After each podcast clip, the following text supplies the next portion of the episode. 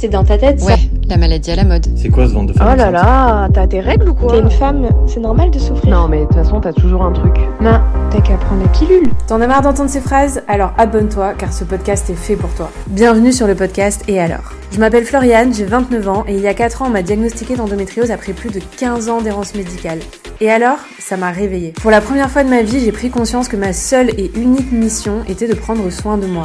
Et que ce n'est que grâce à cette prise de conscience que je pourrais agir et à mon tour aider d'autres femmes à aller mieux. C'est pour cela que j'ai créé le Lab de l'Endo, la première marque engagée pour mieux vivre avec l'endométriose. Et alors, c'est une envie de dénonciation, d'appel à l'action, d'affirmation. Ici, on analyse ensemble ce que l'endométriose a révélé de dysfonctionnements dans nos corps autant que dans notre société. Toutes les semaines, vous m'entendrez solo au micro, aux côtés d'invités ou encore avec Sylvain, avec qui je partage ma vie et dont la voix masculine est si précieuse. Salut, c'est Sylvain. Si cet épisode te plaît, tu peux le partager en me taguant et laisser 5 étoiles sur ta plateforme d'écoute.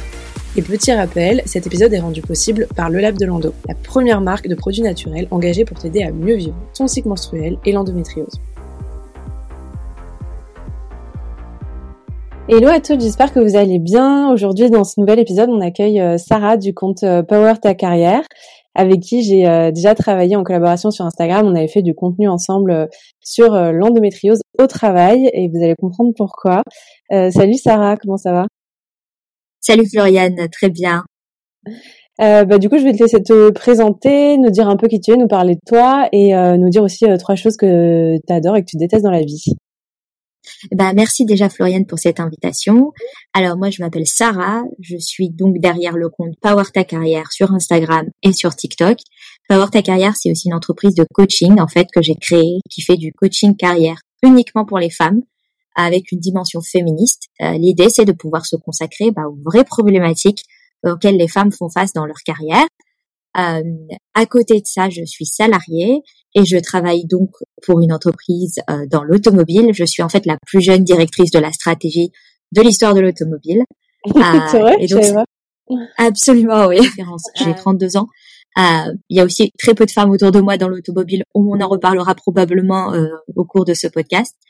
Et donc pour répondre à ta question, alors trois choses que j'aime beaucoup dans la vie. J'aime beaucoup les pâtisseries, le chocolat. On va dire que ça compte pour un, ça. Euh, j'aime beaucoup soutenir et m'occuper de mes femmes, soutenir et m'occuper de mes coachés. et des femmes qui me suivent sur Power Ta Carrière, ça m'apporte vraiment beaucoup de faire ça.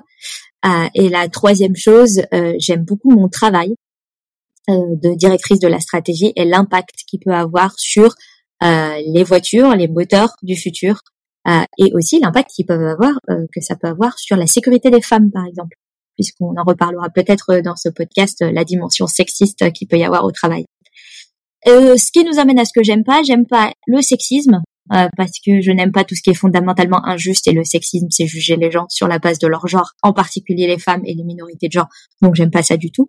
Euh, je n'aime pas les choux-fleurs, alimentairement, alimentairement parlant. J'ai essayé sous toutes ses formes, vraiment je ne peux pas. Ah, et euh, et je n'aime pas aussi l'impuissance. En fait, je n'aime pas me sentir impuissante. C'est pour ça aussi que que j'ai mené les combats que j'ai menés et créé les structures que j'ai créées parce qu'en fait si je trouve pas ce qui me convient bah j'essaye de me débrouiller pour le créer Merci pour cette super présentation. Euh, et bravo, je ne savais pas du tout euh, que tu étais euh, la plus jeune euh, directrice à ce jour. c'est hyper inspirant. Et puis tu es en Suède aussi. Hum, tu as, as, vécu où avant? Tu peux nous refaire un peu le parcours chronologique? De où tu as vécu et, et comment tu as commencé ton entreprise, à quel moment, en, en parallèle de ta carrière, etc. Oui, bien sûr. Alors en fait, moi, je suis née et j'ai grandi en France, mais donc je suis née de parents immigrés. Donc mes parents avaient déjà un peu le voyage dans le sang. Ils avaient déjà décidé de de partir euh, et de s'installer en France avec leur famille. Moi, je suis née plusieurs années plus tard, donc euh, directement à Nice. Euh, j'ai fait mes études et ma scolarité dans le sud, et en fait après, j'ai fait mon école d'ingénieur à Lyon, l'INSA pour euh, ceux qui suivent. Euh, et, et puis j'ai travaillé un an entre Lyon et Paris euh, dans un laboratoire de recherche et ça me convenait absolument pas pour de multiples raisons. À Paris, ça me convenait pas du tout comme ville en termes de, de rythme. En fait, je, ça n'allait pas pour moi. Et Lyon, j'aimais beaucoup, beaucoup comme endroit, mais ce qui me convenait pas, c'était le, le boulot dans le laboratoire de recherche. Euh, le, le, sexisme ambiant très très difficile. Hein, on commentait mes tenues, les chaussures que je portais. Euh, j'avais moins d'opportunités. Euh, c'était mmh. c'était le début, mais en fait dès le début, j'avais déjà moins d'opportunités que que d'autres euh, d'autres mecs en fait qui étaient sortis de la mmh. même promo que moi et, et, à qui on proposait des trucs carrément plus intéressants. Et comme j'avais fait un an d'études en Suède et que je m'étais rendu compte que c'était quand même vraiment plus chouette, euh, je suis partie avec euh, genre pas de perspective, hein, une valise et des économies. Et, euh, et du coup, j'ai fait des petits boulots jusqu'à trouver un boulot d'ingénieur euh, qui a été en fait ma première expérience professionnelle dans l'automobile et donc ce qui était le rêve pour moi. Et c'est comme ça que j'ai commencé ma carrière ensuite de 11 ans dans l'automobile en Suède. Et en fait, il y a trois ans, je me sentais bien, je me sentais à ma place, tu vois, dans le dans la, la carrière, dans le monde du travail, je me suis dit, ah, j'ai compris des trucs, ok, j'ai fait plein de conneries, mais j'ai aussi compris des trucs. Et donc du coup, je me suis dit, euh, par contre, moi j'ai compris des trucs et j'en suis arrivée jusque là parce que je suis têtue, mais genre vraiment, tu vois. Et genre, je, c'est pas que une qualité, vraiment. Euh, je suis vraiment déterminée, c'est la partie qualité, têtue même. Et donc je me suis dit, on peut pas compter sur le fait que les femmes soient systématiquement têtues pour s'en sortir. En gros, faut pas qu'il y ait que les femmes qui soient des bourrines comme moi qui arrivent à faire quelque chose. Et je me suis dit, OK, il va falloir faire gagner du temps à certaines en leur donnant les clés. Et en fait, tu vois, au début, je me suis dit, bah, petit, à petit compte Instagram, quelques... et puis en fait, le petit compte Instagram, c'est devenu une communauté de 140 000 personnes. Euh, donc, tu vois, euh, et, euh, et c'est devenu euh, bah, des coachings, deux livres. Euh, et en fait, au début, j'ai commencé, j'étais au chômage technique parce que c'était le Covid et que je travaillais dans l'industrie maritime. Mmh. Donc, tu vois, je, je, je m'étais fait slasher mon contrat à 40%. J'avais mmh. les jours qui suivaient pour euh, pour euh, consacrer à Power ta carrière. Maintenant, euh, faut que je cumule les deux. voilà. Ok. Mais euh, ouais, c'est hyper inspirant et puis oui, ça se sent que t'en as un peu chié hein, parce que t'as été dans des milieux assez sexistes et du coup c'est c'est dur, je comprends. Et je comprends du coup aussi que ça c'est de là aussi que t'as émergé cette cette vocation un peu de, de, vouloir aider les femmes et de vouloir te battre contre le sexisme, surtout dans le milieu professionnel. C'est vrai que c'est souvent quand on est confronté aussi bah, au, à, ces problèmes-là que du coup on, on, a des prises de conscience et qu'on a des, des, envies euh, qui nous font euh, vraiment des moteurs pour euh, pour mettre des choses en place et aider les autres. Euh, comme moi, ça a été plutôt dans dans la santé ou moi ça a été le sexisme dans la santé qui m'a complètement choquée. Bah, toi, je comprends du coup que ça a été dans le travail parce que tu as été vraiment confronté quoi c'est absolument vrai ce que tu dis. En fait, le sexisme parcourt en fait euh, comme ça, euh, comme une liane, quoi. Ça, ça étend en fait ses, ses ramifications dans tous les domaines. Et donc, euh, bah, dans la santé, dans l'endométriose, c'est extrêmement vrai, hein, à tous les points de vue. Hein. Comment c'est traité, comment c'est diagnostiqué, le fait que tout le monde s'en fout, le fait que personne n'en a entendu parler pendant des années. Alors qu'en fait, si on remonte un peu le fil, on a toutes des mères, des tantes, des cousines qui étaient dans des états monstrueux quand elles avaient leurs règles. Donc forcément, ce n'est pas, contrairement à ce que les gens croient, ce n'est pas une maladie qu'on a inventée maintenant. Mm. En fait, on a juste mis un nom sur le truc et les gens se sont un peu sortis les doigts et se sont rendus compte que ça existait. Mais tu vois, ça c'est clairement du sexisme. Et donc dans le monde de l'automobile, ben, c'était pareil. Moi, j'ai voulu tout ce que j'avais pas le droit de vouloir dans la vie. C'est-à-dire que j'ai voulu depuis que j'avais six ans travailler avec des voitures. C'est impossible quand t'es une petite fille. Donc après, tu vois, je me suis, j'ai eu droit à toutes les remarques possibles des profs, euh, des institutions, etc. Euh, j'ai voulu faire des arts martiaux. J'ai ah. voulu que ma maladie, donc je souffre d'endométriose comme toi, soit reconnue. Donc si tu veux, j'ai voulu tous les trucs qui étaient genre pas autorisés. Et mmh. forcément, oui, ça a souvent été un peu euh, une course de haies, quoi. Tu sais, le, le 110 mètres steeple, là, faut sauter par-dessus les haies et tomber dans la rivière derrière, quoi. Ouais, non, non, mais t'as as, un moral de battante. Ça se sent de toute façon quand tu euh, parles de tes sujets et que tu racontes ton parcours. Et euh, on reviendra après, du coup, bah, sur ton parcours aussi à toi avec l'endométriose. Mais du coup, moi, j'avais une petite curiosité aussi sur euh, quand tu as commencé euh, ton compte Instagram, parce que du coup, tu nous as raconté ça tout à l'heure, comme voilà, tu t'es lancé, tu as créé ton entreprise, tu as voulu coacher des femmes, et puis d'un coup, 140 000 abonnés. Enfin, c'est, c'est, tu cartonnes quoi sur Insta. Comment c'est venu parce que bon, c'est aussi particulier. Les réseaux sociaux, c'est encore un autre euh, un autre monde. Euh, comment ça t'est venu, toi T'avais envie de te développer sur les réseaux? Comment c'est arrivé? Alors en fait, euh, je voulais que les conseils que je pensais être justes soient dispersés au plus de femmes possible. Donc au tout début, enfin au début, j'ai pensé un peu petit quoi. Je me suis dit, tu sais quoi, en fait, je vais mentorer des jeunes femmes. Donc, je t'ai dit que l'aventure Power Ta Carrière, ça a commencé il y a trois ans. Mais en fait, en vérité, l'aventure Power Ta Carrière, ça a commencé il y a peut-être euh, cinq ans, six ans, sept ans, tu vois, parce que au début, j'ai mentoré des jeunes femmes. Donc, il y avait des femmes qui sortaient d'école d'ingénieur et puis moi, je les aidais à naviguer ce monde-là. Et du coup, bah, c'était hyper enrichissant et hyper utile, tu vois. Mais évidemment, tu aides une à deux personnes à la fois, puisque c'est une mm. relation privilégiée, euh, tu vois. Ensuite, j'ai commencé à faire un peu des interventions dans des classes, tu vois, des lycées, des trucs pour dire qu'en fait, tu as le droit, quoi. Des gens comme moi existent, des femmes comme moi existent, donc tu as le droit de vouloir ce que tu veux. Ce qui est quand même un, un, très c'est c'est à la fois banal et très politique comme propos de dire tu as le droit de vouloir être quelque chose que les gens ne pensent que tu n'as pas le droit d'être. Euh, donc euh, donc euh, ça donc tu vois ça s'était un peu étendu et puis après j'en parlais avec une amie je disais mais ça serait bien de, de vraiment trouver un truc quoi faire un truc plus large euh, et je lui dis bah tu sais quoi, il y a peut-être un truc à faire avec l'association des anciens euh, de notre école. Et elle, elle avait eu affaire à l'association des anciens de notre école. Et elle m'a dit, franchement, dans le genre ni de vieux boomers sexistes, ça se pose là. Et j'ai fait, oh merde, oh non, non, parce qu'en fait, si tu veux, moi, je voulais une, une structure pour pouvoir atteindre plus de femmes. Je voulais pas avoir à modifier cette structure en cours de route là pour que les mecs comprennent le bien fondé du truc. Mm. Donc je me suis dit, ok, d'accord, donc c'est pas ça. Et après, bah, en fait, les réseaux sociaux, c'était aussi euh, période Covid, donc c'était un essor en fait. Moi, j'ai commencé à voir sur Instagram plus de femmes qui postaient euh, du texte, des explications, des choses. Tu vois, pas que pas que le côté photo, photo de vacances, etc.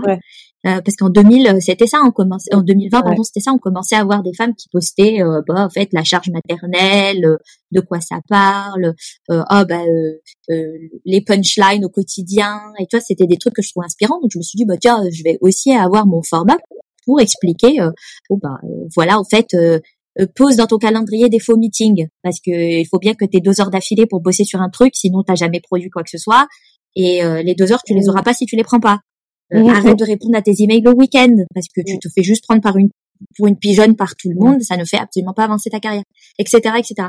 Et en fait, bah, au fur et à mesure, tu vois, avec le bouche à oreille, c'est vraiment beaucoup ça. Hein. Euh, des femmes qui se sont mis, tu vois, à dire à leur meilleur pote, euh, attends, tu souffres du syndrome de l'imposteur, mais moi j'ai un compte Instagram qui dit des trucs intéressants là-dessus. Tu vois, il y a des anecdotes super mignonnes comme ça où il y a des abonnés qui m'écrivent pour me dire, en fait, j'avais précommandé ton livre pour ma meilleure pote mais elle a précommandé pour moi. Donc en fait, oh. on en a pris un chacune. Tu fais, bah c'est super mignon, trop sympa. Donc c'est ça, c'est la générosité en vrai des femmes qui font qu'elles se parlent les unes entre elles, les unes avec les autres. Tu vois certaines qui me disent bah en fait moi j'en ai parlé à mon apprenti ou à ma stagiaire parce que je me suis dit bah faut qu'elle ait un bon démarrage. Donc c'est ça qui a fait que ça a grandi comme ça.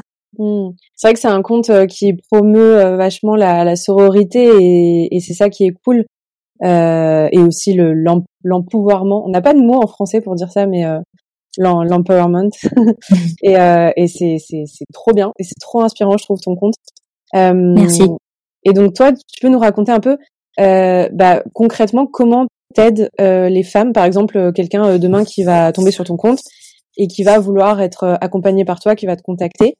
Comment ça va se passer? Comment tu l'accompagnes au quotidien? J'ai du mal un peu à voir concrètement parce que moi j'ai jamais fait ce, cette démarche-là. Euh, tu vois, j'ai fait plein de trucs de thérapie, euh, de, de psy, euh, de mhm. j'ai fait toutes les thérapies au niveau émotionnel, psy et tout, même des coachings, tu vois. Mais euh, j'ai jamais été accompagnée vraiment sur plus sur le monde pro comme toi. donc ça se passe comment? Alors en fait, c'est très simple. C'est-à-dire que tu vas avoir une question spécifique et si elle est comment dire très très concrète et précise sur un point, euh, on va l'aborder en une heure et on va la traiter avec un plan d'action. Moi, je suis, mon métier, c'est d'être directrice de la stratégie, donc autant te dire que être stratège et faire de la stratégie, c'est ce que je préfère. Euh, ou alors, tu vois, il va y avoir des questions de fond, des trucs genre ça, c'est un point bloquant pour moi depuis des années, et là, on va attraper le truc et on va le décortiquer et on va passer six semaines ensemble à la raison d'une heure par semaine et d'exercices entre les séances pour le décortiquer. Donc, pour te donner deux exemples concrets de chacune de ces options, dans le premier cas, en fait, c'est quelqu'un qui me dit j'ai décidé d'aller négocier mon salaire. J'ai compris le bien fondé de la chose. Je veux absolument le faire. Par contre, c'est la première fois. J'ai jamais su faire ça. J'ai même jamais essayé. Donc, au lieu d'aller en commando, viens, on en discute et on fait un plan. Et là, en fait, on en parle avec la personne et on fait un plan d'action. Vraiment, voilà les arguments que tu vas utiliser. Voilà ce que tu vas répondre s'il te dit ça. Les, les phrases concrètes que tu pourrais utiliser, les techniques rhétoriques qui marchent le mieux. Voilà à quel moment tu vas céder dans la négociation et à quel moment, au contraire, tu vas continuer à appuyer pour avoir ce que tu veux. Donc on va faire un plan d'action, genre avec plan A, plan B, plan C, les phrases à se dire, etc. pour avoir toujours de quoi retomber sur ses pattes. Mmh. Et à l'opposé, quand c'est des problèmes de fond, ça peut être euh, une de mes coachées récemment. Écoute, je sais que euh, je suis euh, douée dans mon métier, les gens arrêtent pas de me le dire, je sais que ce que je fais c'est bien, etc. D'un point de vue rationnel, je le sais, mais d'un point de vue émotionnel, quand je vais aux entretiens d'embauche, là, je cherche à changer de boulot, et quand je vais aux entretiens d'embauche, eh ben, je me rends tellement malade, j'ai les mains qui tremblent, je mange rien la veille, je suis au bout de ma vie. Et donc là, tu vois, on va commencer à travailler des techniques concrètes sur, oh, écoute, il faut, là, faut clairement qu'on descende un peu l'anxiété. En plus, on va appuyer sur le syndrome de l'imposteur là aussi pour le faire tout petit, là, l'écraser, et on va te remonter ta valeur à toi. Et tu vois, là où c'est complémentaire avec les thérapies, c'est que certain nombre de personnes qui ont fait des coachings avec moi font des thérapies en même temps ou en ont fait avant. Et en fait, ça aide à creuser le pourquoi. Comment on en est arrivé là où on en est arrivé. Moi, mon métier de coach, je sais pas te dire pourquoi. Des fois, je, je, j'esquisse une option ou deux, notamment des options qui sont très sociologiques, c'est-à-dire les femmes souffrent beaucoup du syndrome de l'imposteur parce qu'on leur nique beaucoup leur confiance en elles dès toute petite. Mais au-delà des aspects sociologiques, moi, je cherche pas à savoir ce qui s'est passé dans ta famille, dans ta jeunesse, à l'école, etc. Par contre, je cherche à te trouver des techniques et des méthodes pour que là, tout de suite, on arrive à remonter, tu vois, visuellement ta confiance en toi pour que euh, les entretiens se passent euh, à la hauteur de ce que tu mérites, quoi. Mmh. Oui, je comprends. Oui, euh, toi, il y a un vrai plan d'action derrière, actionnable, qui va pouvoir vraiment bah, nous faire surpasser nos problèmes qu'on rencontre au quotidien dans notre carrière. J'aurais vraiment eu besoin de toi, je pense, à l'époque euh, où j'étais à deux du burn-out euh, chez Dior à Paris et, euh, et, et, je me faisais des, des montagnes et je perdais confiance en moi. Effectivement, bah, je souffrais du syndrome de l'imposteur, comme tu le dis, comme la plupart des femmes. Et je perdais confiance en moi, mais je me rendais malade, mais pour des broutilles à la fin. Euh, et j'avais l'impression d'avoir zéro valeur, quoi. Et j'allais en réunion. Les réunions, ça devenait pour moi un enfer parce qu'on était énormément en réunion et fallait vraiment jouer des coudes pour bah être celle ou celui qui bon on était beaucoup plus de femmes que d'hommes mais euh, voilà, être la personne qui allait euh, plus euh, parler, plus être mise en avant, plus dire le truc hyper pertinent, etc. Et moi, je me prenais la tête. Je, à partir du moment où je rentrais en réunion, je me disais, ok, il faut que tu participes au moins une fois et qu'on se souvienne de toi et que tu dises un truc intéressant. Et parfois, j'y arrivais pas. Pendant une heure ou deux, j'y arrivais pas et je ressortais et je me détestais. Je me disais, mais t'es nul, t'as aucune valeur, tu arriveras jamais et tout. Enfin, c'était assez assez dur, quoi. Maintenant, je me rends compte avec le recul. Et t'es pas la seule en fait. Hein. Euh, moi, j'ai beaucoup de euh, beaucoup de coachés comme ça, euh, ce qui même viennent, me voir pour une séance sur cette question-là, c'est-à-dire, bah écoute, en fait, Sarah, il y a le, rendez-vous du lundi, qui est le rendez-vous d'équipe. c'est une catastrophe. J'ai envie de mourir à chaque fois. C'est le premier truc que je fais la semaine parce que c'est lundi matin 8 heures. Donc comme ça, ça me nique bien. Tout le reste de ma journée à minima, ah voir une partie de la semaine, tellement ah. je suis au bout de ma vie. Euh, c'est horrible, etc. Et donc nous, en fait, on travaille ensemble à la fois cette dimension confiance, mais aussi attends, attends, bouge pas. Voilà deux trois trucs que tu peux ressortir à peu près toutes les fois aux réunions. Hmm. Dans le doute, tu retombes là-dessus, tu vas voir, ça va bien se passer. Hmm. Parce que des fois, il y a des, vraiment des tricks, c'est-à-dire il y a des trucs, c'est vraiment des arnaques, il faut les connaître, quoi. Ah Parce que le monde du travail, c'est quand même un, un espèce de, de jeu vidéo géant, quoi. En gros, tu peux taper les niveaux façon difficile là, et te galérer à travers tout le niveau, ou alors tu sais qu'il y a un raccourci, ah, tu passes par le tuyau de Mario et c'est quand même plus simple, quoi. oui, c'est vrai que c'est vraiment un jeu d'échecs, quoi. Hein. Chacun a sa place. C'est vraiment t'as le masque du monde du travail. Après, ça dépend euh, vraiment euh, chaque entreprise, chaque taille d'entreprise, chaque secteur d'activité, chaque équipe, ça va varier. Mais euh, mais c'est vrai, mais c'est vrai que sur ton compte Insta, souvent tu donnes des, des, petits tips comme ça où je me dis ah ouais, genre ça c'est hyper actionnable, hyper facilement quoi. Et et toi, du coup, bah, tu disais dans ta présentation que euh, que tu avais vraiment pu aussi euh, agir euh, bah, pour ta cause en tant que féministe du fait d'être une femme dans un monde sexiste de travail, donc un, un milieu plutôt masculin. comment tu comment tu le vis au quotidien? Ça se passe comment? Ah, alors ça se passe plutôt bien l'ensemble du temps. C'est comme toujours en fait le sexisme, c'est un espèce de fond continu avec des pics quoi. Donc le fond continu, c'est que bon, évidemment, je sais que quand les gens me voient, notamment la première fois, et ils ne me voient pas pour ce que je suis vraiment. Donc tu vois, c'est genre euh, quand j'arrive dans des, tu vois, c'est qu'on parlait de tricks actionnables, actionnables tout à l'heure et de trucs qu'il faut savoir, même si euh, idéalement je préférais que le monde soit pas comme ça, mais ça vaut le coup de le savoir. En fait, je me présente toujours formellement avec l'entièreté de mon titre dans les réunions euh, où les gens ne me connaissent pas parce que quand ils me voient, ils ont pas de directrice de la stratégie en tête immédiatement. Mmh. Ah oui. Et pour m'être retrouvée dans des meetings où les gens se sont dit que j'étais l'assistante de bidule Mmh. ou que j'étais la stagiaire de machin, Mmh. c'est très chiant et c'est un malentendu qui peut être long dans une réunion et faire perdre 30 minutes à tout le monde. Oh, Donc, du coup, tu vois, dingue. maintenant, je, maintenant, je, je, je me présente en entier. Et quand je travaillais même euh, avec des clients du sud de l'Europe qui ont un- une culture plus hiérarchique, etc., je présentais aussi mon parcours. Euh, euh, en, en quelques mots, je présentais aussi souvent mon parcours euh, scientifique, c'est-à-dire en expliquant que, par exemple, moi, en fait, je suis ingénieur motoriste de départ, c'est-à-dire je je suis pas là pour décorer, je suis vraiment, euh, j'ai vraiment dessiné et calculé des moteurs à une époque, c'est pas parce que je me suis retrouvée directrice de la stratégie Mmh. que je sais pas comment un moteur fonctionne. Et ça aide et ça évite les conversations qui commencent très désagréables dès le début et quelqu'un qui se sent tenté de m'expliquer, de me mansplainer comment marche un moteur. T'as envie de lui dire plutôt, j'ai calculé des vilebrequins il y a 10 ans, ok, mais quand même. Donc, euh, commence pas à m'expliquer comment ça marche un moteur 4 temps, ça va me gonfler, tu vois. Ah ouais, je vois.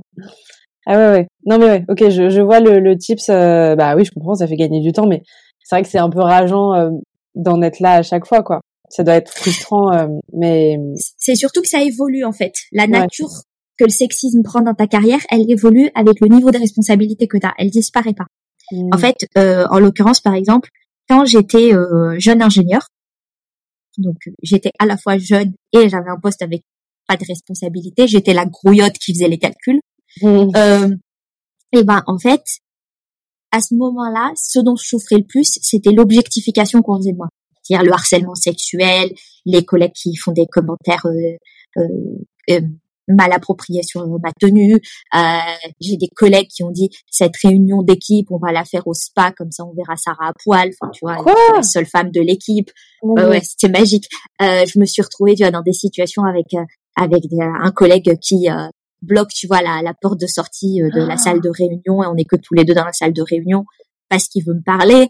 Euh, Ah. Des trucs qui vraiment te mettent, tu vois, dans des situations de danger. Et en fait, où tu te fais objectifier pour ta jeunesse, ta beauté par des vieux mecs qui sont mariés, euh, etc. Et puis en fait, t'es t'es personne pour eux, donc ils pensent que c'est ok. Et puis si t'es personne, t'es un objet. Donc si tu veux, dans une culture qui est hiérarchique et qui hiérarchise aussi parmi les genres, t'as pas de pouvoir plus t'es une femme, t'es personne. Et donc ça, c'était vraiment le problème au début de ma carrière. Tu vois, là maintenant que je suis directrice de la stratégie, t'as ce truc et que j'ai 32 ans et que j'ai des cheveux blancs. Là, vous le voyez pas dans le podcast, mais moi je ne teins pas mes cheveux et j'ai des mèches entières qui sont blanches dans ma chevelure qui est châtain au départ.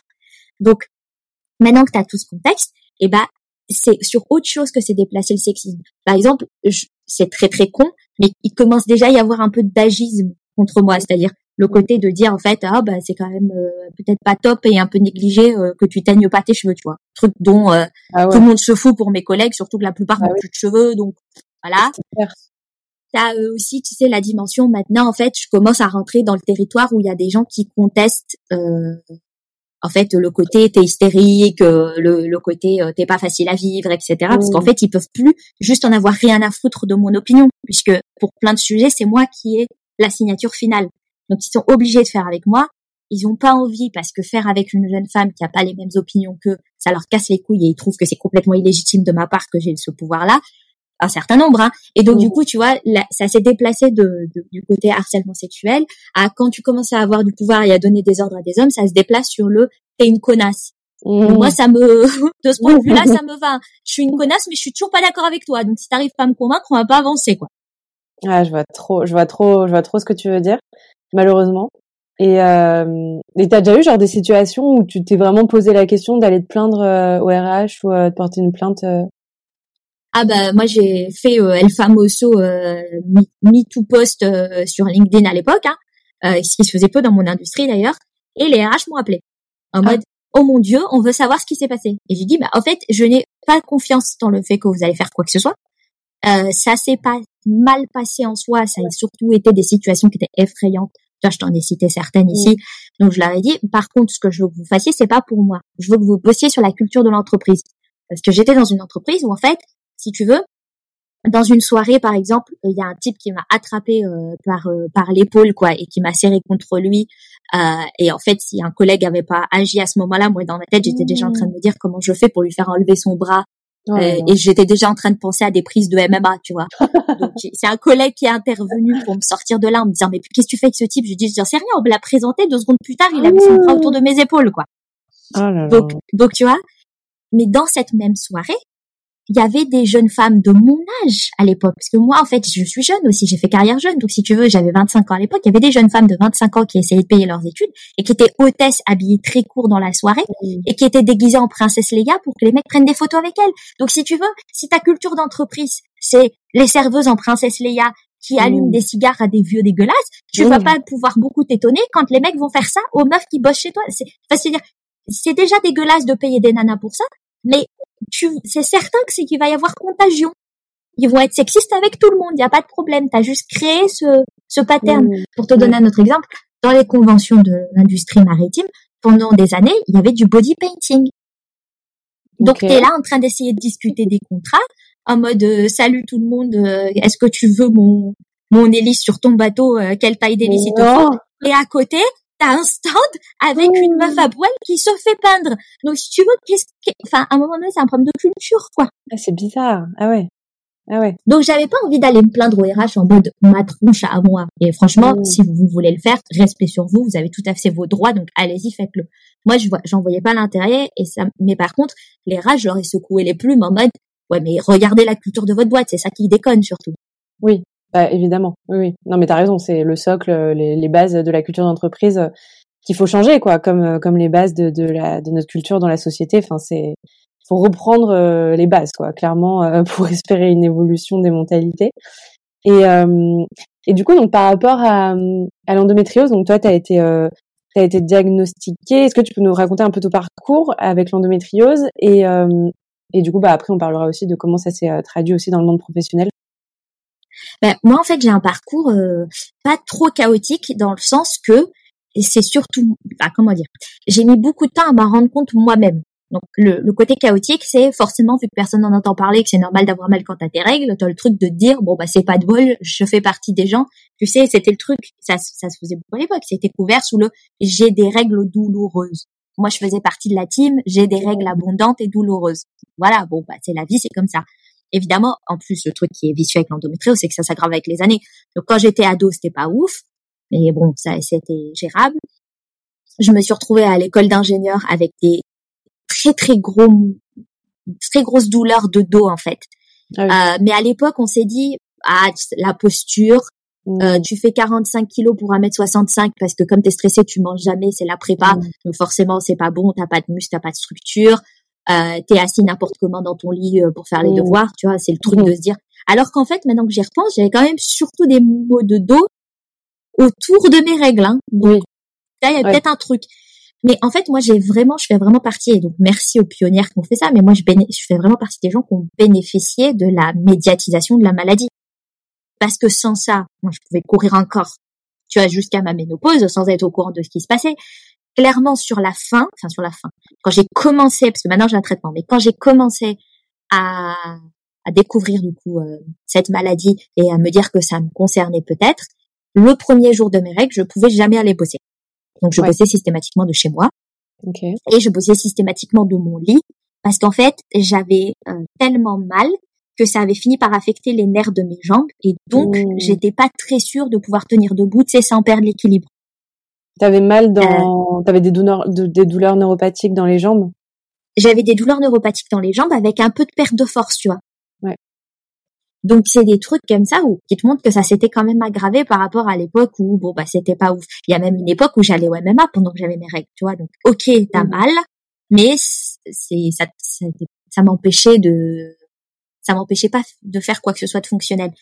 Euh, c'est juste que en fait euh, ouais t'as en plus, comme tu as une collection de symptômes qui est tellement variée, tu as plein de trucs qui n'ont pas l'air de se rattacher aux, règles. Tu vois, as mal dans les jambes, quel rapport? T'as mal dans le dos, quel rapport?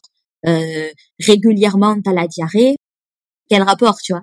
Bah, Et en fait, si personne met le doigt dessus en te disant ouais, mais en fait, endométriose, ça peut couvrir quand même un sacré paquet de ces trucs. Ben, du coup, toi, tu es là en mode, ils ont rien à voir les uns avec les autres. C'est pas cool, mais c'est pas autrement handicapant. Bon, tu vois, alors avec la définition, c'est pas autrement handicapant, mais je tiens pas debout.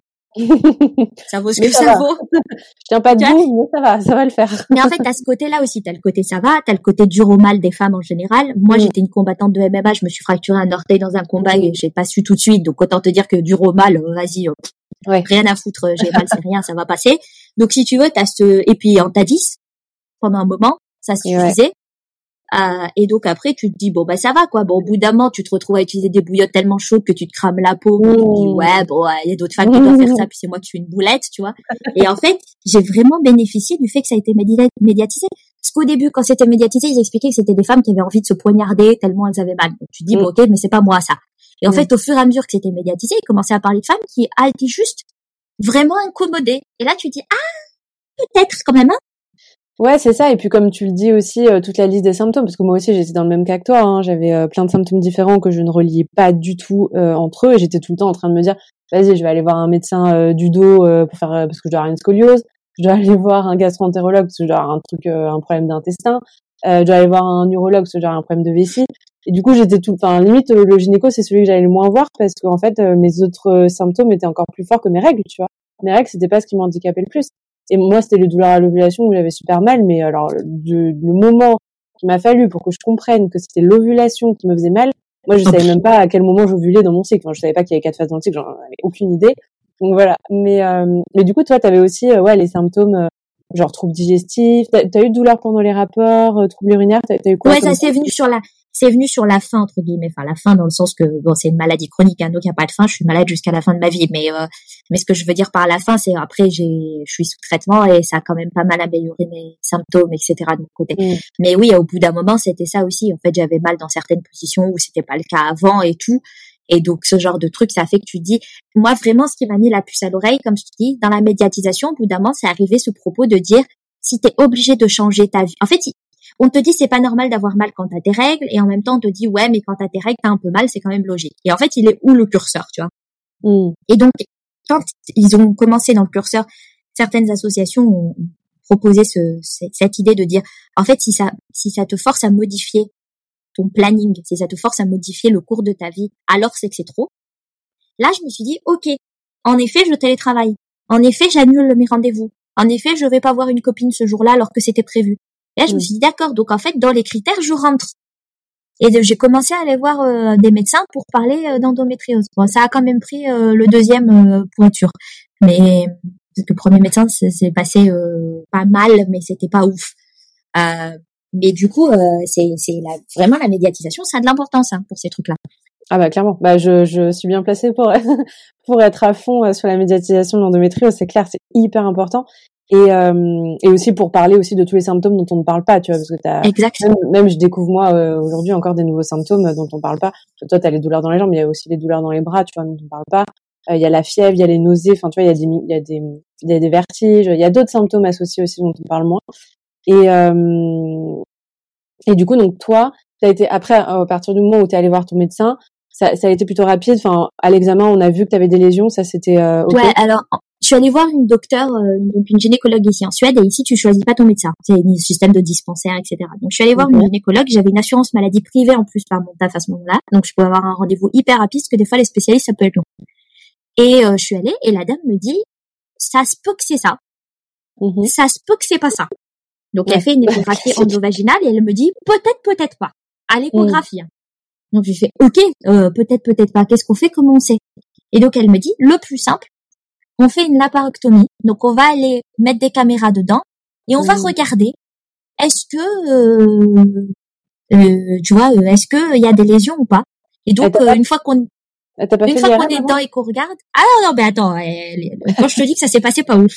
Donc elle se dit, attends, on va dedans, on regarde. Si on trouve des lésions, on les crame. Mhm. S'il y en a pas, on saura que c'était pas ça que vous aviez. Et au passage, madame, comme vous voulez une nouvelle contraception, si vous voulez un stérilet, on est grand seigneur, on vous le met quand vous dormez. Je fais, Ah. ok, ok, deux secondes, tout le monde, parce que l'autre, elle ouvre son agenda et commence à me dire, j'ai de la place en deux semaines. Je fais, Attends, on est d'accord? On est d'accord que la paroscopie, c'est comme la célioscopie? C'est exactement pareil et que c'est une opération chirurgicale. Ouais, ouais, ouais, ouais. Ouais, ouais, il faut faire des trous dans la dame et après on met des caméras et des Voilà. instruments. Non, mais c'est Ouais, ça. donc Et donc, du coup, donc c'est ça. Donc l'autre, elle me dit, j'ai de la place dans deux semaines. Donc moi, je la regarde, je fais, on se détend tout de suite. Rassieds-toi, copine. De quoi on parle? Donc elle me fait non mais c'est rien, c'est avec des caméras, madame, c'est une petite Ah. opération. Je fais non mais attends attends, bouge pas Mmh. quand même, parce que ok c'est une petite opération. On va commencer à poser les basiques. Je suis réveillée ou je dors? Je donc tu Mmh. m'endors. Ok. J'ai jamais fait d'anesthésie générale, hein, et il y a, il y a du passif dans ma famille. Anesthésie générale, ça se passe moyen. Donc ok, Mm. très bien. Deuxième truc, je reste combien de temps à l'hôpital? Oh, bah, normalement vous sortez dans la journée, mais peut-être le lendemain. Ok, donc déjà c'est pas forcément dans la journée. Mhm. Et j'ai- arrêt de travail, pas arrêt de travail? Oh, pas plus que cinq jours. C'est déjà pas une petite opération, copine. T'es en train de m'expliquer que tu vas m'ouvrir, ouais. que je passe un jour à l'hôpital et que je passe cinq jours chez moi. C'est non. Je veux comprendre. Je lui dis c'est pas possible. Il y a pas d'examen. On est vraiment obligé. Enfin, c'est quoi ce truc médiéval? On est obligé d'ouvrir les gens pour savoir. Non, mais Donc la dame me dit c'est le seul moyen d'être sûr. Je me dis ok. Je vais demander un deuxième avis parce que là vraiment ça va pas être possible. je sors de là en panique. J'appelle un pote docteur et je lui fais c'est n'importe quoi. Qu'est-ce qu'ils m'ont raconté et tout. Donc voilà. Et là je me dis ok. La chance d'être française. Là-dessus j'avoue que c'est bien. Alors vous inquiétez pas, j'ai pas pris vos sous de la sécu, c'est moi qui paye, j'ai pas de sécu parce que ça fait dix ans que je travaille en Suède, j'ai pas de sécu en France. Mais du coup, je regarde sur le site Endo France et je trouve le catalogue, enfin l'annuaire des médecins. Je prends une médecin à Paris qui est spécialisée. Rendez-vous disponible dans six mois. Je fais bon bah tant pis, ce sera dans six mois. Et à l'époque, j'allais souvent en France, j'avais des clients en France, donc je me démerde pour caler un rendez-vous client sur cette période-là. Et je vais chez la dame. Et là, attention, quand on est avec des gens qui savent de quoi ils parlent, c'est pas la même. Elle, elle a fait l'échographie, elle a tourné l'écran vers moi et elle m'a dit, alors il y a des lésions là, là, là, c'est pour ça que vous avez mal comme ça, ça c'est plutôt ça, Mmh. ça ça fait plutôt ça, etc., etc. Mmh. J'ai fait, ah, donc Ah. on n'a pas besoin d'ouvrir les gens pour savoir. Ok, merci. Putain, c'est pas le même discours d'un coup. euh, ça n'a rien à voir. Non, mais c'est, je trouve ça hyper grave. C'est pour ça, moi, je dis tout le temps, prenez plusieurs avis. Vraiment. C'est hyper important. Parce que, euh, moi, il y en a plein encore hein, qui, m'écrivent régulièrement, qui me disent, on m'a proposé de faire une celluloscopie pour, euh, pour voir si elle l'endométriose ou pas. Mais à quel moment Moi, j'en ai fait une de celluloscopie. Hein. Je suis restée, euh, allez, euh, quand même deux, trois jours à l'hôpital. J'avais le ventre euh, bah, d'une femme enceinte de neuf mois qui va accoucher, clairement. Et, et ça a mis... moi, j'étais immobilisée pendant quasiment deux semaines hein, chez moi. Le Ah, tu m'étonnes. Parce que les mecs, ils ont toujours tendance à te dire ça va se passer tranquille, mais parce que comme c'est des Ah. chirurgiens, pour eux c'est un mardi, mais pour toi, ils sont à l'intérieur. C'est pas pareil. Ouais. Non, mais c'est hyper inflammé, c'est hyper inflammatoire comme opération quand même. On te met des trucs à l'intérieur, on te gonfle le ventre d'air au maximum de ce qu'il peut, et après ton, ton ventre faut qu'il dégonfle. Euh, moi, ça a mis bien deux semaines, et du coup, dès que je marchais, ben, j'avais des douleurs pas possibles dans le ventre parce qu'il était encore hyper gonflé, hyper inflammé. Non, mais c'est pour ça. C'est pour ça que je suis allée voir une deuxième docteur et elle, à l'échographie endovaginale, m'a dit direct, bah oui, là, là, col de l'utérus, tel endroit, tel truc, tel machin. Et puis après, tu vois, elle m'a sorti des petits crobards et puis elle m'a dit, bah regarde, je te remontre euh, là, tel endroit. euh. elle m'a fait des, elle m'a sorti imprimé, tu sais, les photos de l'échographie en mode, bah si vous avez besoin d'un suivi en Suède, maintenant comme ça, vous avez les images. Euh, voilà le traitement que je vous propose, voilà ce qu'on va faire il y a un site là qui vous parle de, qui vous donne des conseils alimentaires. Enfin, tu vois, là, elle a essayé de faire un truc un peu holistique. Après, c'est les médecins, ils prennent une heure, ça coûte 90 balles, mais, euh, Hmm. mais voilà, Ah, mais quoi. c'est À bien, la en fin, plus, tu sors de là et tu te ouais. sens soulagé, quoi. Tu te Mm. dis, bon, au moins, j'ai compris ce qui se passe, quoi. Ouais, ouais. Et du coup, à partir de là, euh, donc toi, tu disais aujourd'hui que tu es sous traitement, ça veut dire quoi? Ben, je suis, moi, je suis sous euh, pilule combinée continue pour plus avoir mes règles et ça soulage pas mal mes symptômes. C'est-à-dire que j'ai très rarement des crises et elles sont beaucoup moins importantes qu'avant. Ok. Parce qu'avant, t'étais sous pilule ou pas du tout? Avant, j'étais pas sous pilule et à l'époque où j'ai pu être sous pilule, c'était pas du tout ce type-là en fait. Ah, ouais. Oui, J'ai eu un implant euh, contraceptif aussi pendant longtemps et donc j'ai dit à la, j'ai demandé à la, à la doctoresse hein, euh, euh, pourquoi euh, mon implant ça n'a pas fonctionné en fait. Et elle m'a dit alors il y a un problème, c'est pas les bons progestérones déjà, donc il y avait peu de chances que ça fonctionne. Il y a des progestérones qui sont quand même plus spécifiques à l'endométriose et qui marchent Mm. beaucoup mieux. Elle m'a dit puis deuxième truc aussi, euh, en fait euh, j'ai des lésions à, à des endroits qui font que euh, tu peux pas euh, tu peux pas faire des trucs trop locaux c'est pareil en fait tu vois euh, le stérilet avec sous hormones elle m'a dit ok ça va traiter euh, ça mais alors les lésions qui sont sur vos intestins euh, ça aussi ils vont pas le voir passer le truc hmm. donc en fait il me faut un traitement euh, et donc j'ai un dosage aussi qui est un peu élevé parce qu'en fait ça a été assez compliqué moi d'éteindre mon cycle sur des Ah ouais dosages plus faibles j'ai quand même mes règles donc euh, Ah oui, oui, ouais, ouais. Moi aussi j'avais ça, oui. Oui, j'avais une pilule euh, qu'on m'a dit de prendre en continu, mais j'avais encore mes règles euh, régulièrement et, et je sentais, tu vois, genre je sentais parfois j'avais plus mes règles, après j'avais des spottings et après j'avais des douleurs comme comme pour mes règles. Et là en fait je sentais que ça ça s'arrêtait pas euh, tant que je me disais pas ok vas-y j'arrête la pilule une semaine et je j'écoule le truc et je reprends après quoi. Mais c'était assez chelou. Et du coup, bon bah tant mieux si aujourd'hui toi ça t'aide à aller mieux. Est-ce que à côté de ça, tu as mis en place des bah, tout ce qui est un peu thérapeutique, holistique comme tu disais? Alors, je suis végétarienne déjà de base. Mmh. Et donc en l'occurrence, j'ai réintroduit une fois par semaine du des poissons gras pour mmh pour faire le plein d'oméga, tout ça là, parce que là, on m'avait dit c'est bien d'arrêter euh, la viande rouge et tout. Moi, de ce point de vue-là, je n'étais pas concernée, je suis végétarienne, mais du coup, il paraît que c'est quand même pas mal de, de prendre des poissons gras. Euh, en traitement qui n'est pas du traitement médicinal, j'ai euh, feuilles de framboisier, tisane de feuilles de framboisier. La tisane, en vrai, de l'ab de Lando, c'est pas pour faire la pub, mais Sandec, euh, elle est bonne et franchement, ça marche bien. Donc, euh, je suis très contente.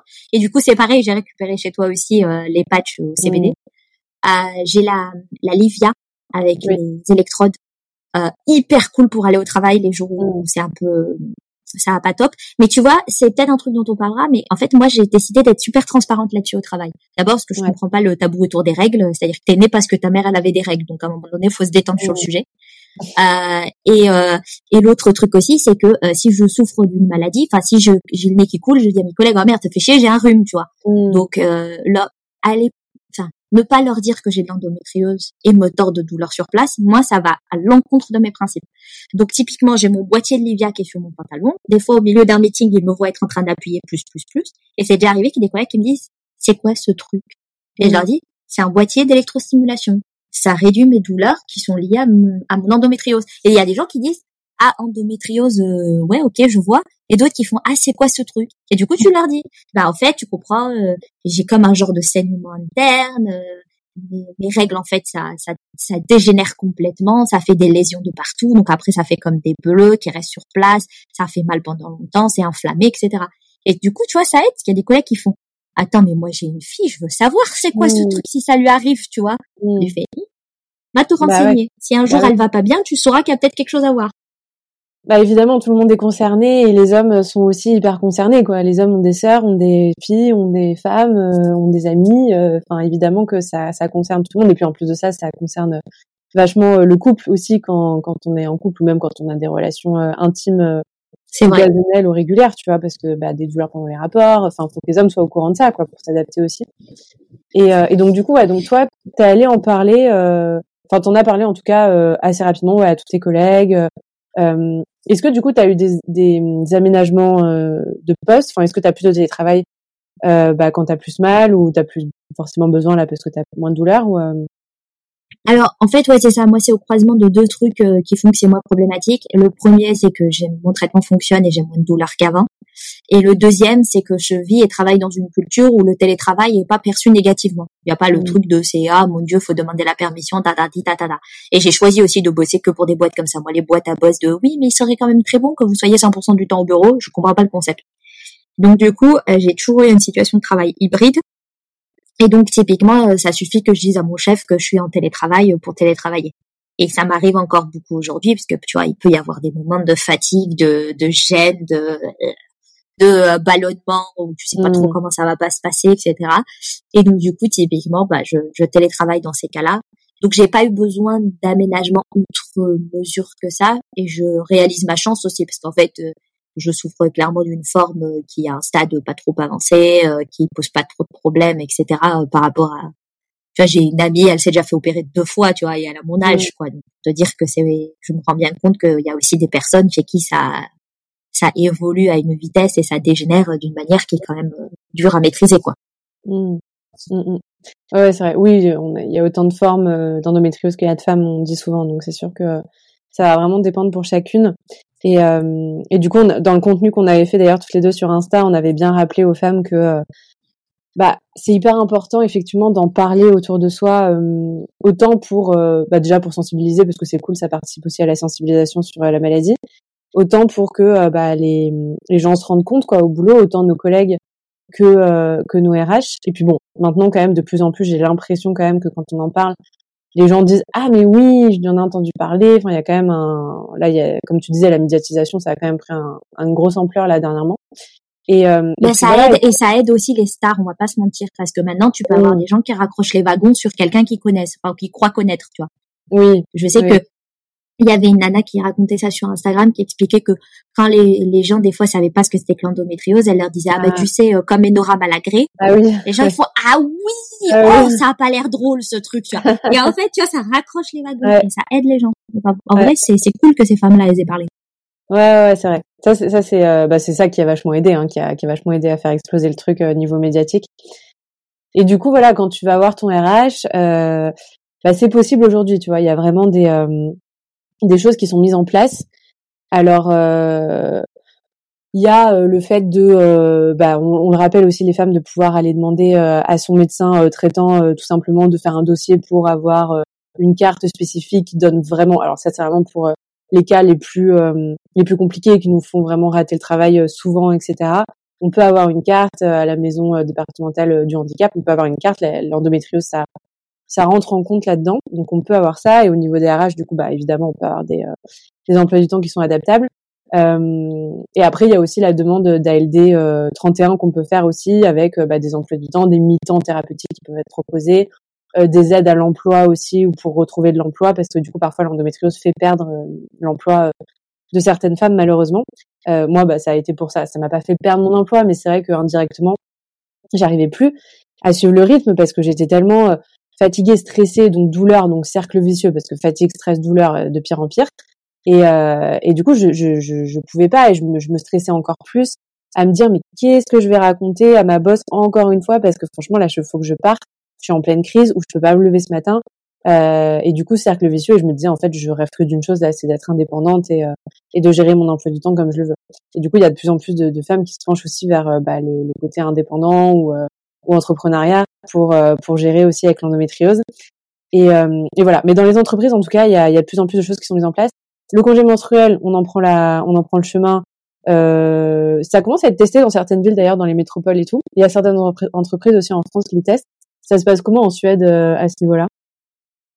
Alors, on ne parle pas forcément beaucoup de ces dimensions du congé menstruel. Je pense qu'un des éléments qui, qui, comme je te dis, qui, qui fait que c'est moins, euh, c'est moins le, le centre euh, du sujet, c'est euh, la dimension déjà, comme je te dis, télétravail disponible euh, largement, et aussi Ouais. auto- et aussi congé maladie autodéclaratif, parce que tu sais que nous, en fait, on n'a pas besoin de se pointer chez un médecin pour un congé maladie d'en dessous de 7 jours. Et j'appelle, je dis que je suis malade, je suis en congé maladie en fait. Ah ouais? Donc, je pense que cette dimension auto ouais, bah, en fait, il y a plein de pays en Europe comme ça. La Grande-Bretagne, c'est le cas. Enfin, en Europe, merci les Grands-Bretons, mais la Grande-Bretagne, c'est euh, comme ça aussi. Tu as vraiment cette dimension, euh, euh, c'est cette idée que ça surcharge les, les services de santé, les Ouais. gens qui ont euh, la nez et qui du coup soit vont au travail pour aller la refiler à tout le monde, euh, soit doivent aller chez un médecin pour avoir un arrêt de deux jours. Et en fait, tu t'auto-déclares, tu dis juste, bah, je suis malade, je peux pas venir, et tu viens pas, et puis c'est tout, et personne n'a rien de droit de te dire avant sept jours. Ah, donc je pense que ça, ça doit jouer. Évidemment, il y a une perte salariale à ça. Hein, euh, c'est toujours le problème de, de ce genre de truc où tu te fais avoir euh, financièrement. En fait, il y a un jour de carence. Le premier jour est, est jour de carence. Euh, mais du coup, au moins, les- sur les autres jours, t'es payé. Euh, donc je pense que c'est moins le cas. Pour revenir à ton, ton commentaire sur euh, être indépendante et sur ce cercle vicieux, stress, douleur, euh, euh, angoisse liée à l'emploi, re-stress, redouleur, etc. En fait, je pense que ce qui est, ce qui est terrible là-dedans, c'est que tu vois, c'est, c'est, c'est partagé par plein de femmes qui souffrent d'endométriose euh, ou de du syndrome des ovaires Mm. polycystiques, enfin tout- toutes sortes de maladies comme ça chroniques. hein, c'est les deux qui me passent en tête, mais il y a peut-être il y a plein d'autres trucs, euh, fibromyalgie, etc. Mais je pense que, euh, enfin tristement, je le vois aussi chez un certain nombre de mes coachés qui sont pas malades, en fait, qui n'ont pas de maladie chronique, euh, mais où euh, le stress devient une maladie chronique. Parce qu'il y a vraiment cette dimension de se dire, il y a un énorme mythe sur lequel on est tous assis. Euh, et en fait, surtout les, les personnes dans la société qui sont euh, qui ont le plus approuvé ou à, à qui on fait croire qu'il y a le plus approuvé. Donc, personnes racisées, les femmes, euh, Mm. je suis pas née du bon côté de la barrière sociale, etc. Mmh. Toutes ces personnes-là, elles, elles sont assises sur le mythe et elles y croient à fond. Et ce mythe-là, c'est le mythe de la méritocratie. Donc, Ah c'est oui. l'idée que si tu bosses à balle, forcément, quelqu'un va s'en rendre compte et tu vas être récompensé à ta juste valeur. Et si tu vous savez le nombre de femmes que je récupère en coaching qui me disent, ça fait 15 ans que je donne tout et que Mm. tout me passe sous le nez systématiquement et que maintenant ils en sont même à me dire dans ma boîte, mais évidemment, on peut pas te dé- déplacer du poste dans lequel t'es parce qu'en fait, t'es trop indispensable là où tu es. Mais par Ah contre, pour euh, les augmentations salariales et tout ça, c'est saucisse. Et donc, tu Mm. vois, je récupère, pour te dire des trucs que j'aurais jamais imaginé à l'époque où j'ai créé Power Ta Carrière, je me suis dit, je vais aider des femmes qui sont un peu perdues. Je me retrouve avec des, des DM sur Instagram de femmes qui me disent qu'elles m'écrivent de l'hôpital, où elles sont sous perfusion parce qu'elles ont fait un burn-out, mais c'est tellement monstrueux que même quand il y avait burn-out, elles se sont pas arrêtées, qu'en fait, maintenant, elles ont une tension à 7 et qu'on les a foutues dans un lit aux urgences. L'autre jour, une femme qui me dit, je, je répète tout le monde, ne bossez pas le week-end, vous n'avez pas à bosser le week-end, si vous voulez faire du bénévolat, les restos du cœur cherchent des gens. Ouais. Et donc du coup, une nana qui me dit, j'ai bossé tout le week-end, je me suis mis dans un état d'angoisse pas possible, et donc là, je suis à la permanence médicale. Je t'écris depuis la permanence médicale parce que en fait, euh, je vais peut-être même pas pouvoir y aller lundi alors que j'ai bossé tout le week-end pour être prête pour le lundi. Donc, tu vois, même des femmes qui ont pas ce handicap invisible d'une maladie chronique euh, croient dans ce truc de la méritocratie, et en fait, il n'y a qu'un chemin pour ce truc, c'est droit dans le mur et dans le burn-out, parce que ça ne marche pas. On ne distribue pas les postes à responsabilité, les fonctions, les augmentations, tout ça sur la base du mérite. Vous auriez pas tous et toutes un collègue boulet, le Jean-Mimi de la compta là, qui squatte plus sa machine à café qu'autre chose et qui te passe toujours devant pour tout. C'est quoi qui, du coup, si c'est pas ça, c'est c'est quoi euh, pour toi qui euh, qui fait que ces gens-là passent devant? C'est la, c'est la promotion de son travail. Et le problème, c'est que quand t'as le nez dans le guidon et que tu bosses H24, tu n'as pas de temps, tu as zéro temps de faire la promotion de ce que tu fais. Il faut en faire moins et en parler plus. Ah oui. c'est contraire à tout ce qu'on nous a appris. C'est contraire à l'école, c'est contraire à des fois la conscience professionnelle qu'on aimerait avoir. On a envie de se dire non, mais tu comprends, il y a des dossiers, faut avancer. Je vais pas faire du fluff. Qu'est-ce que c'est que cette affaire? Et en fait, si, si, si, il n'y a qu'un moyen d'avancer. Coca-Cola chaque année dépense des milliards d'euros en budget à la Coupe du Monde, à Noël, à tous ces grands événements pour faire de la pub. Si Coca-Cola peut pas se dispenser de faire de la pub alors que c'est une marque qui est connue au fin fond de la planète, que tout le monde a déjà goûté cette boisson, que ça se vendra même sans la pub, c'est que ça se vend pas pareil sans la pub. Donc si eux ils peuvent pas s'en passer, je t'assure que ni toi ni moi n'avons la possibilité de nous en passer. Et oui, c'est contraire à nos habitudes et c'est contraire à cette idée de on se met pas en avant en tant que femme, etc. Mais c'est aussi pour ça qu'on galère autant dans le boulot et que tu vois, t'en arrives à cette situation en te disant putain c'est horrible, je vais devoir travailler comme une malade, je suis au bout de ma vie, etc. Parce qu'il y a sous-entendu le truc de c'est le seul moyen d'y arriver, alors qu'en fait c'est le contraire, c'est le seul moyen de se C'est planter. vrai. Ah ouais, ouais c'est vrai. Hein. Et, euh, et c'est vrai ce que tu dis aussi sur le fait que euh, euh, le stress chronique est est une maladie un peu euh, dans, dans nos dans notre société moderne. Et, euh, et tu vois, euh, même euh, même sans pathologie, effectivement, avec du stress euh, chronique, le- le stress va rendre tes règles encore plus douloureuses, ta digestion encore plus douloureuse, il va te causer des troubles digestifs parce que ton microbiote va être complètement déréglé parce que parce que ton bah ton ton ventre, ton intestin est ton deuxième cerveau. euh, et du coup, tu vas limite te créer, oui, des, des, des pathologies. Enfin, c'est c'est c'est pour ça qu'il y a de plus en plus, on en parlait au début, quoi. Il y a de plus en plus de, de pathologies, de maladies, euh, de, de, de burn-out, de, de, de santé euh, mentale complètement euh, complètement euh, destroy à cause du stress chronique. Et ouais, du coup, c'est important, c'est important tout ce que tu soulèves. Ben, en l'occurrence, moi, c'est vraiment le truc, j'ai l'impression, c'est le secret le mieux gardé, parce qu'en fait, les gens qui réussissent, ils le savent. Ils le savent qu'ils n'ont pas réussi juste parce qu'ils étaient en train de s'acharner au boulot. Il y en a un pourcentage infime comme ça qu'on a sélectionné. La plupart, ils avaient, alors déjà, il y en a beaucoup, ils avaient des avantages au démarrage, hein, on va pas se mentir. hein. Il y en a qui ont gagné la loterie génétique. C'était un homme blanc, né dans une famille bourgeoise, etc. Un peu gagné la loterie génétique au départ. Mais même sans ça, t'as aussi juste des codes, quoi. Et comme on parlait tout à l'heure de c'est un jeu vidéo, c'est un jeu d'échecs, enfin, il y a des règles, et si tu connais les règles, c'est quand même plus facile de jouer. Ben, ça, c'est, c'est la règle la plus, euh, enfin, la plus cachée, mais la plus centrale, quoi. Cette notion de dire qu'en fait, ce n'est pas la quantité de travail euh, que tu fournis, mais la qualité de ce travail et la, ta capacité à en faire la promotion, euh, c'est le truc. Et il y a des gens, je, je te jure, Floriane, qui me combattent là-dessus parce qu'ils veulent pas y croire, parce que je comprends qu'en fait c'est tellement à l'encontre de ce qu'on nous dit que c'est terrible. Et, et d'autres gens qui veulent bien me croire, mais qui me disent, ouais, mais quand même, toi qui es directrice de la stratégie, on est d'accord que tu ouvres tes mails le week-end et que tu travailles sur des trucs parce que quand même c'est super important. Il doit y avoir des genre des millions en jeu. Et tu leur fais, oui, mais c'est pas les miens.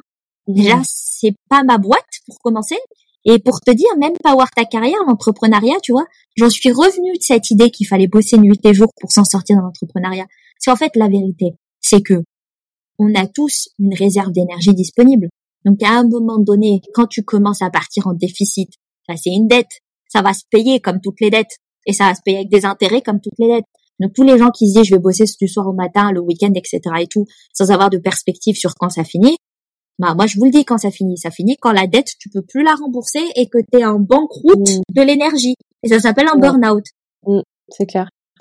C'est clair, c'est clair. Mais alors attends, toi du coup, t'es euh, t'es salarié, t'es full time et t'as quand même une boîte à côté.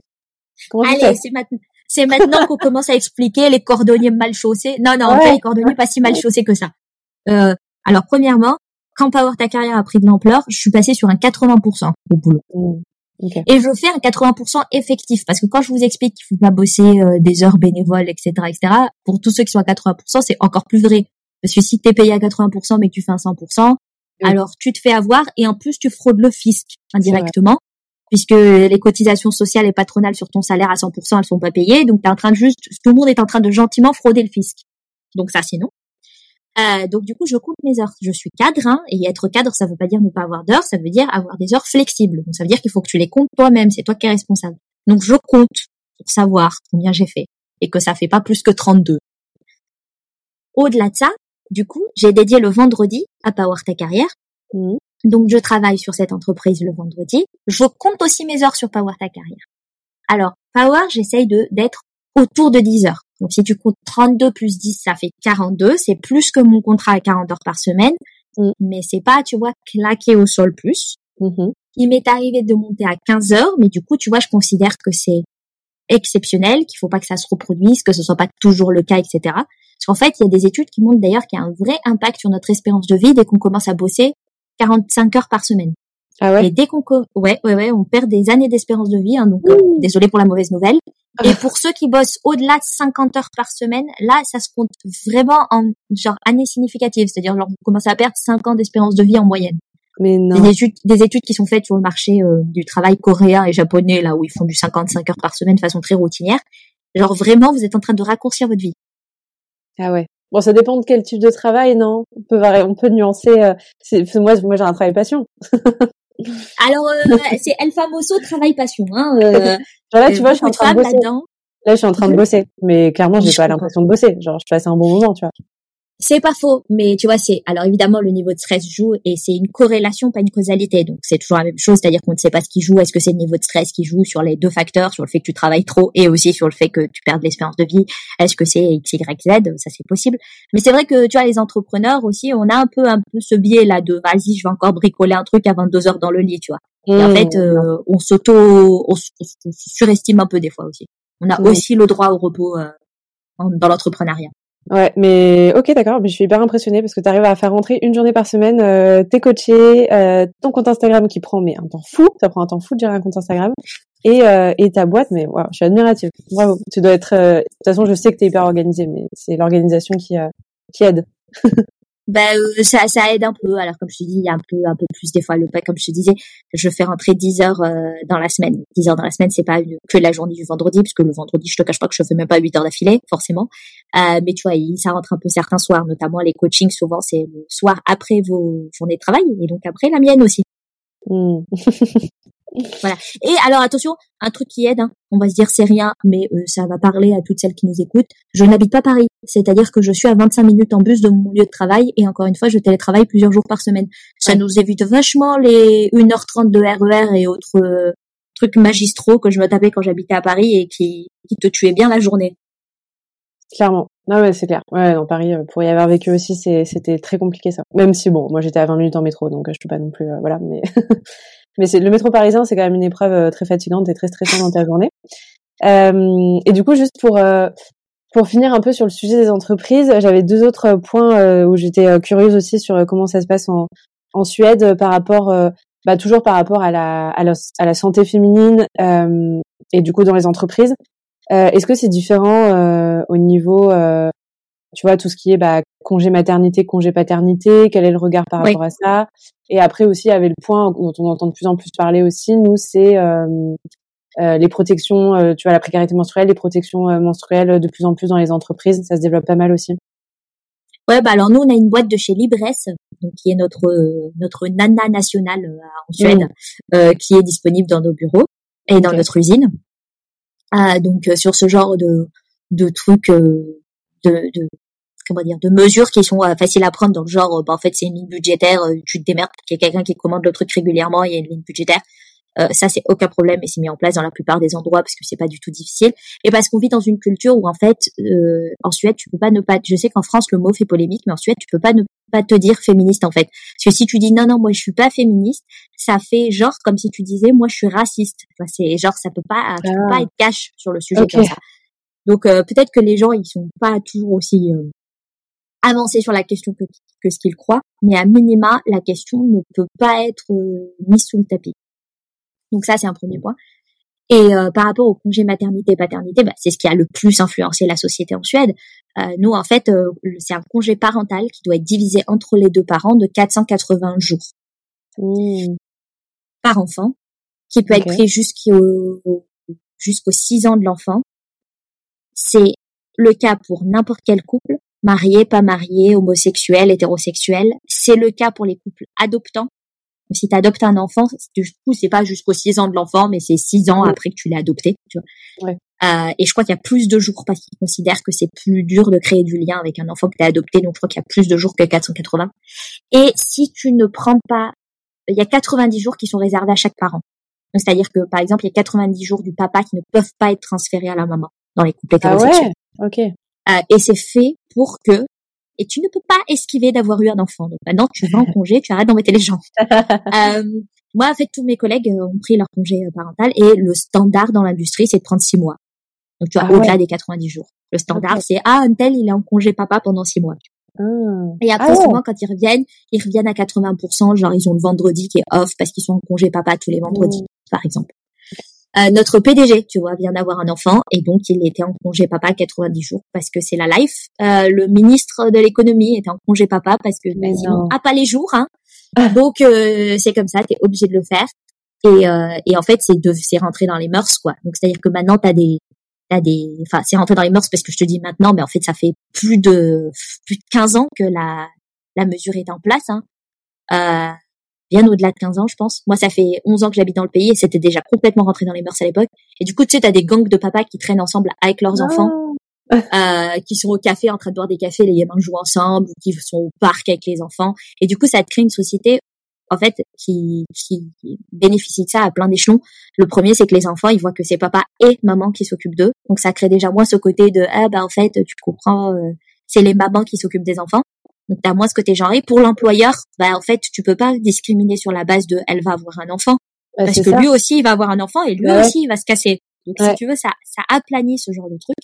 Je dis pas que c'est parfait mais clairement ça aplanit parce que t'as pas ce truc de dire euh, lui il va me coûter 11 jours et elle elle va me coûter 6 mois. Là t'en as t'en as pour 6 mois pour les deux au moins quoi. Bah ouais, ça change tout. Voilà. Ça change tout. Ça change tout. Le fait que du coup t'as des jours qui sont réservés au papa, t'as plus ce truc aussi financier de se dire, bah, en fait, les pères, ils voudraient prendre le congé, mais comme c'est eux qui gagnent le revenu le plus élevé dans la famille, tu comprends, il y a une espèce de calcul financier qui se fait, un arbitrage. Là, il n'y a pas d'arbitrage, c'est 90 jours, c'est tout. Et d'ailleurs, euh, il y a aussi une limite là-dessus, il n'y a que un mois que tu peux prendre en commun. S'ils se sont rendus compte que s'ils autorisaient les gens à prendre du temps en commun, t'as pas papa tout seul avec les enfants. Ah, ça, c'est important. Ah. Et du coup, sur les 90 jours, si tu veux faire ça, il y a qu'un seul mois que tu peux prendre en commun. Mmh. il y a quand même deux mois.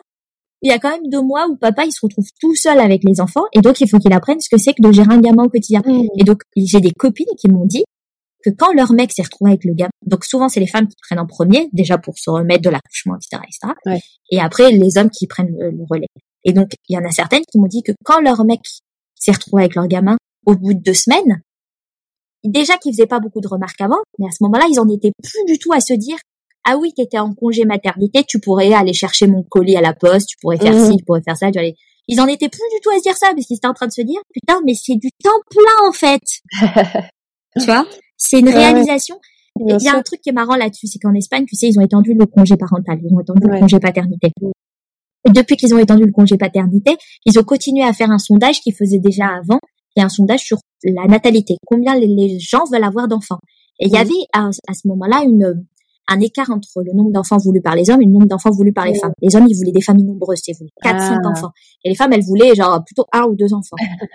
Depuis qu'ils ont étendu le congé parental, je crois que maintenant en Espagne c'est dix semaines pour les hommes et c'est amené à évoluer à douze. Euh, l'écart c'est complètement fermé. C'est-à-dire que les hommes ils veulent un à deux enfants parce que comme ils s'en Ah. occupent, c'est chiant. Tu vois, ils, se rendent compte que c'est pas simple. tu peux pas te quatre enfants, c'est chiant. mais, euh, mais attends, en France, on je, je suis pas au fait euh, des dernières. euh, 28 Sur jours le pour les hommes mais- et seulement 15 qui sont obligatoires pour l'entreprise. C'est-à-dire que si l'entreprise elle veut pas Ouais. être plus généreuse, elle te file 15 et c'est tout. Ouais, donc. Consécutif Ouais, c'est vraiment rien. aussi. Consécutif, ça inclut les week-ends. Quoi? Ah, mais Ah oui. Ah, depuis tout à l'heure, je te parle pas de jours ouvrables. Je te parle de Ah. jours. Ok, ok, ok. Ouais, mais du coup, 15 jours avec les week-ends, euh, ça fait plus grand chose, quoi. Ah bah 15 jours avec les week-ends consécutifs, c'est pique les yeux même. Hein.